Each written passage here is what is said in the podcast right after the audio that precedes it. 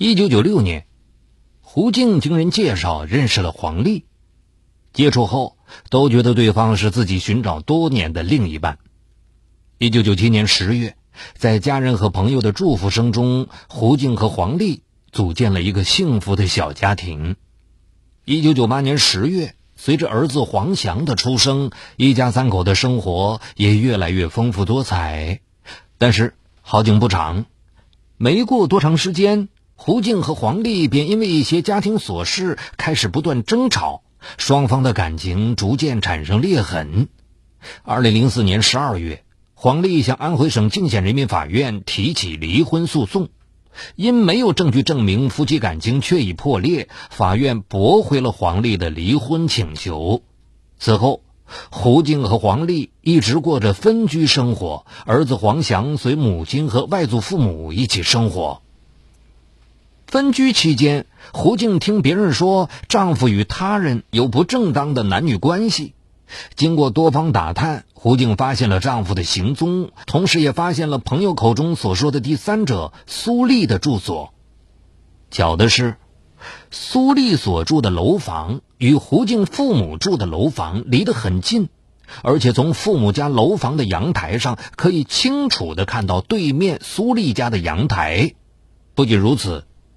胡静还在苏丽家阳台上晾晒的衣服中看到了丈夫所在单位的制服。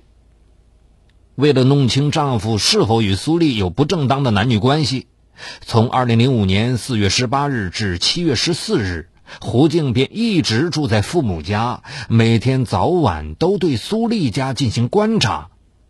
胡静观察到，丈夫骑的摩托车基本上每天晚上都停放在苏丽家楼下。而黄丽所穿的单位制服也经常晾晒在苏丽家的阳台上。有心的胡静还用数码相机拍摄了一百零四张照片。二零零五年六月二十八日深夜至二十九日凌晨，胡静和父亲等四人将黄丽堵在苏丽家里。看见黄丽与苏丽及其女儿一起生活，胡静将现场进行了录像，并拨打了幺幺零报警。随后，狐狸又将拍摄到的照片和录像内容制作成光盘，送到了黄丽单位。二零零五年八月一日，黄丽所在单位做出了关于黄丽同志违纪问题的报告，对黄丽进行了内部处分。二零零五年九月七日。胡静向泾县人民法院提起离婚诉讼，以黄丽在婚姻关系存续期间与他人非法同居为由，要求黄丽支付过错损害赔偿金五千元。庭审过程中，黄丽同意离婚，但不同意支付赔偿金。他说：“他只是在婚姻关系存续期间与苏丽发生了两性关系，而不是胡静所说的非法同居关系。”胡静证明丈夫与苏丽同居的唯一证据，就是胡静用相机拍摄的一百零四张照片。对于照片的真实性，黄丽提出质疑，但黄丽并不能提供证据证明她与苏丽的关系不是同居关系，并且单位出示的对黄丽男女关系的处分报告，间接证明了胡丽提供的一百零四张照片的真实性。所以，经过审理。法院认定黄丽与苏丽的同居关系成立，胡静作为无过错一方要求赔偿的请求应予以支持。二零零五年一月十五日，法院判决双方离婚，黄丽支付胡静损害赔偿金五千元。在证明婚外同居时，取证一直是一个难题，而本案中。妻子胡静则成功的举证证明了丈夫与他人同居的事实。那么，胡静举证成功的关键因素是什么？要证明丈夫与他人同居，应当举一些什么证据呢？就这个问题，有记者采访了相关的法官，问：证明婚姻关系中的一方与他人同居需要什么条件？答：在离婚案件中。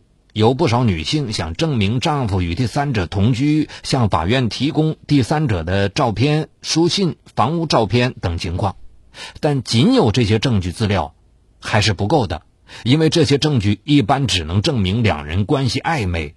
根据最高人民法院关于婚姻法司法解释的规定，有配偶者与他人同居的情形，是指有配偶者与婚外异性不以夫妻名义存续稳定的共同居住。所以，要想证明对方与他人同居，必须提供能证明这种同居关系是持续稳定的证据，而一次。甚至是多次的婚外情，不属婚姻法中所说的有配偶者与他人同居的情形，只属于婚外情范围。问：本案中妻子胡静是怎么证明丈夫与第三者的同居关系是持续稳定的呢？答：胡静所提供的一百零四张照片上的日期显示的是一个持续性的日期。能反映出丈夫是在一段时间内一直和第三者生活在一起的，是一个持续稳定的同居关系。问：我们知道数码相机上的照片日期是可以调的，如果丈夫不承认照片的真实性，或说自己只去过一次，妻子所拍照片上的日期是自己设定的，该怎么办？答：其实。案中妻子能胜诉，并不只单单依靠一百零四张照片的证明力。数码相机的日期是可以调的，但本案中单位对丈夫的处分报告、幺幺零的出警证明和一百零四张照片共同形成了一个证据链，证明了丈夫与他人同居的事实。此时，丈夫如果否认这一事实，必须有足够的证据能推翻这一证据链，而丈夫。并没有相应证据，所以法院就认定了妻子的证据。问：在用照片来证明同居关系时，照片上的日期是不是必须是延续性的？另外，在照片的数量上有没有什么要求？答：因为证明同居是要证明一段时间的共同居住，所以在用照片举证时，照片应该是持续性的，这样才能反映出时间上的连续性。在照片数量上并没有要求，只要能证明同居事实就可以了。问：本案中有一个特殊情况，就是妻子的父母家正好住在第三者家的对面，这样妻子在父母家就可以拍照。假如没有这样的特殊条件，妻子采取秘密手段跟踪丈夫并拍摄下来的照片，这种照片在取证程序上合法吗？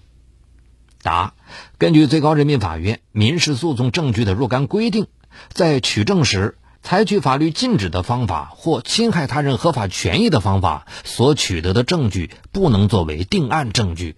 也就是说，只要不采取这两种方法取得的证据，就是合法有效的。而所谓侵害他人合法权益的方法，就是指取证时采用侵犯住宅、搜查、绑架、限制人身自由、刑讯逼供等做法。